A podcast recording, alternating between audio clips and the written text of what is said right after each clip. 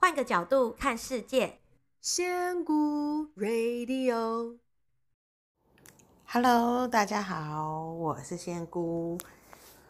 嗯、上个礼拜其实蛮精彩的，我终于开了我的算是新的高我的课程，是全新的。嗯、我那时候就是脑海里面幻想着两天一夜的。一个密集班的行程，把我之前呃线上课程三天的课程浓缩在两天一夜中，然后就在上个周末，呃，跟衣服一起完成了这一个我觉得很神奇的旅程，所以心情真的很好。像其实这个 idea 在我的脑海里面已经很久了。尤其因为其实大家如果在开始做灵性的学习之后，我会很建议大家可以找一本固定的笔记本，把你不管是观察日常生活里面的东西，或者是自由书写，或是有什么感想或觉察，都可以把它写在里面。那时间一久，这些其实都是很棒的回忆跟记录。不然有些东西你。当时没有写下来，你真的之后会忘记。然后那这一个就是在我刚开始接触灵性的时候，大概才三四个月吧。那时候那个手上的自由书写就叫我开课了。然后那时候我就说我要开什么课？我什么都不会诶，我这个小嫩嫩到底要开什么？然后他就说你不要想那么多。你为什么一定要什么师资班去跟别人上师资班，或者是呃到了什么程度可以去分享？他说你就很单纯的，你就把你认为的东西，你感受到的东西，或是你怎么走到现在的这个状态分享出去就可以了。你不要把当老师或分享想得这么的难，其实就是单纯就是。把你感觉到的、你接收到的、你做的事情分享给别人，让别人有机会做一样的事情，走你一样的路，这样就可以了。而且，其实这个课很简单。为什么叫合一之旅？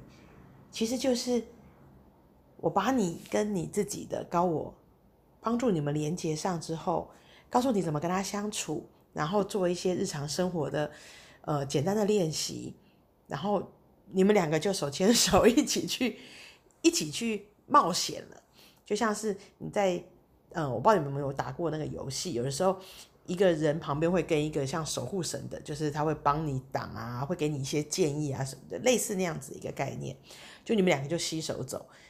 所以其实这个他虽然那很早之前，去年三四月就跟我讲这个概念，但是其实当时的我是不相信的，我就觉得怎么可能？怎么可能？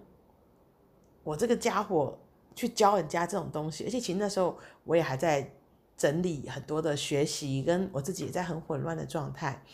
那那有看我粉砖或者是一直听我 podcast 就知道，其实我这将近应该算是，其实就是这一年不到，从去年十二月我的猫离开，我愿意接受另外就是我自己的这一面之后。呃，我的进展真的是蛮快速的，所以我也很感动，自己愿意接受这个挑战。那可是其实真实的那个活动，其实我真的没有办过。我也我说实话，我也没有参加过别人的灵性活动，这种灵性课程。因为我毕竟真的，我一直讲，我跟灵性课程其实一直是保持在一个很遥远的位置。然后我就一直不晓得这个课应该要。怎么样开？就后来，可是都已经，我这个人就这样，嘴巴已经讲出去要开了。那我就想说，那我就来，我大概知道要做什么，可是很实际的那些画面，那些该怎么做，我真的不知道。后来我就找到了那一间我在这次办的那个桃园的那个民宿。我一找到那个民宿之后，然后因为我有先去现场看，确定一下它的呃状态跟它的设备有什么，我们可以使用。那如果要去，我们要带什么？我一到那个地方的时候。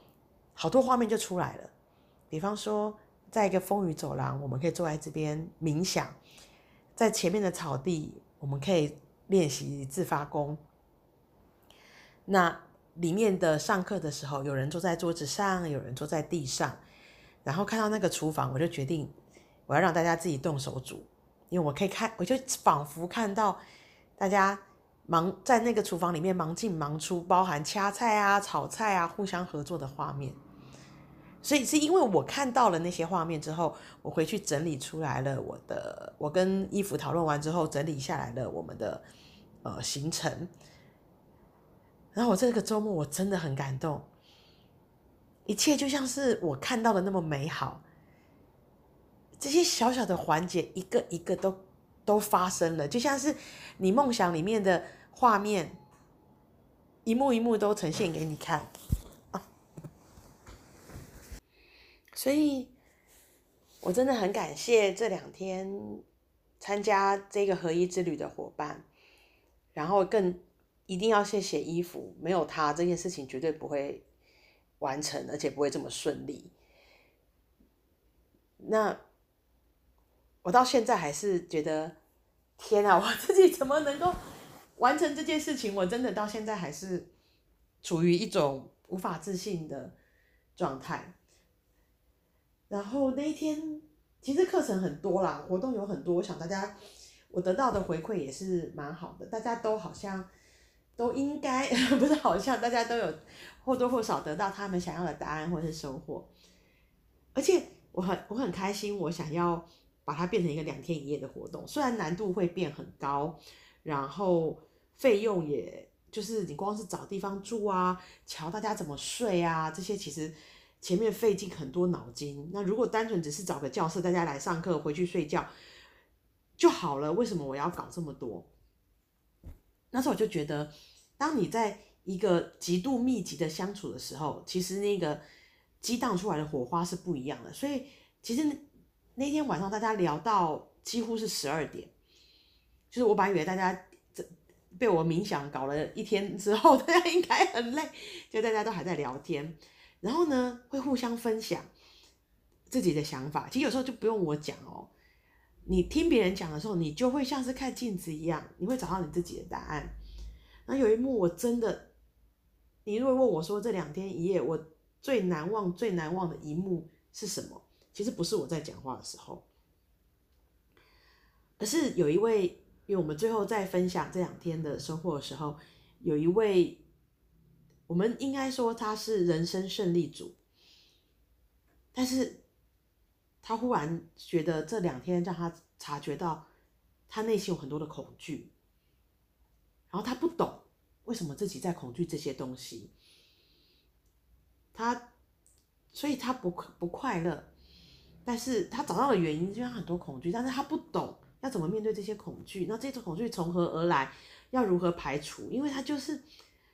一直根深蒂固跟着他，就他很很难过。那其实所有的改变的第一步都是觉察，你发现了那个问题，你才有机会去改变。所以我也很开心，他终于他发现了这个问题，真的是我很很为他很为他高兴。但是我感动的是，这时候令我都还就是因为我还没有讲话的时候，有一位。同一同行的朋友，跟他们他们完全不认识，是这一次两天一夜才认识的。他就说，他是嗯一位从乡下来的地方，哦，就是她是一个很温暖的女生，然后她是不是属于住在都市里的女孩？她以前是住在都市，但是她前几年就回乡，呃，跟妈妈一起。呃，种水果啊，然后在家里生活，陪伴家人这样子。他这时候他站了起来，他就说：“哎，你看看我，我什么都没有哎，我没结婚，我没车子，没房子，没老公，我什么都没有。可是你知道吗？我回家的这几年，我觉得我好像在天堂，我每天都好开心哦。然后这时候大家都。”你知道你在现场哦，我们就看着这两位，一个是我们脑子、理智、所有物质判断认为的人生胜利组，他因为察觉到了自己的不开心的原因，在难过着，然后另外一位用脑袋去判断，我们是属于什么都没有的。真的，他以他来，以他的就是以我们物质的眼光来看，他真的是什么都没有的。但是他发出的笑容是那种很纯净、很天真、很天然、发自内心的。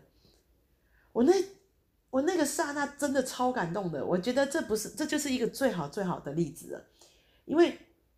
比方说，我来讲这句话，别人可能，比方说，我日子如果过得，呃，大家就觉得我的日子过得很爽，我也对啊，我觉得我的日子过得很爽，可是别人就会说，哎呀，你命好啊，你有老公，呃，会赚钱，然后你小孩也那么大了，然后，呃，怎样怎样怎样怎样，这个我没办法反驳，但是我知道，我其实生命里面一定有很多的磨难跟苦难，没有人的生命是。完整的，没有人生命是没有苦难的，只是你要怎么看待而已。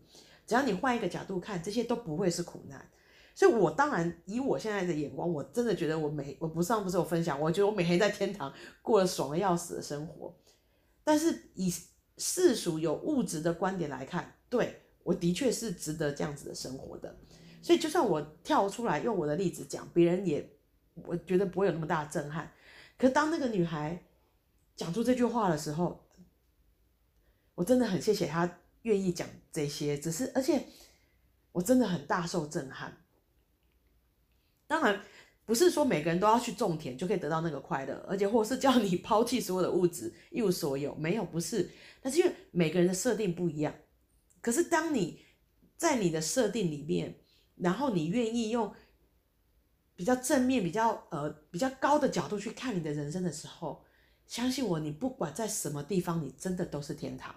不管你是人生胜利组，或是我们所谓的他，他是自己说他什么都没有的人生，只要你是安于现下，你用你的这个角度去看，知道你要什么的时候，一切都是美好的，真的，一切都是美好。我真的很感谢那天的两位，让我看到那么动容的一幕。所以回来的时候，其实我讲了两天的话，我其实已经讲不出话来了。然后，而且。其实上课的时候一直是呈现一个我不太我不太能够控制自己的一个状态。其实，呃，有机会的话再分享那种所谓的连结状态。所以我其实很累，回来是几乎要瘫掉的状态。我老公就问我说：“那你怎么样啊？这两天什么心得？”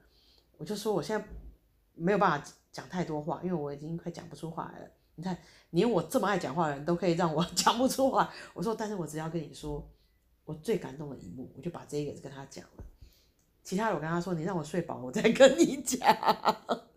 所以我觉得真的很感谢大家参加合一之旅。那我也很，我很高兴我自己跨出这一步，让更多人认识自己的高我，然后走上转变的路途。所以我觉得这个事情我一定要记录下来，因为这就像日记一样，这是我很特别的一个回忆。那今天就分享到这边喽。那下次我有机会再继续讲。分享其他的内容，谢谢啦，拜拜。